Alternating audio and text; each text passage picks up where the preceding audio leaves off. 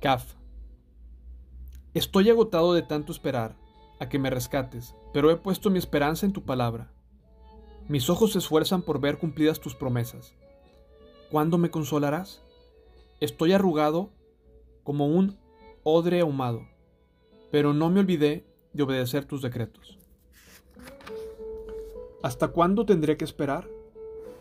¿Cuándo castigarás a los que me persiguen? Estos arrogantes que odian tus enseñanzas cavaron hoyos profundos para atraparme. Todos tus mandatos son confiables. Protégeme de aquellos que me persiguen sin causa. Casi acaban conmigo, pero me negué a abandonar tus mandamientos.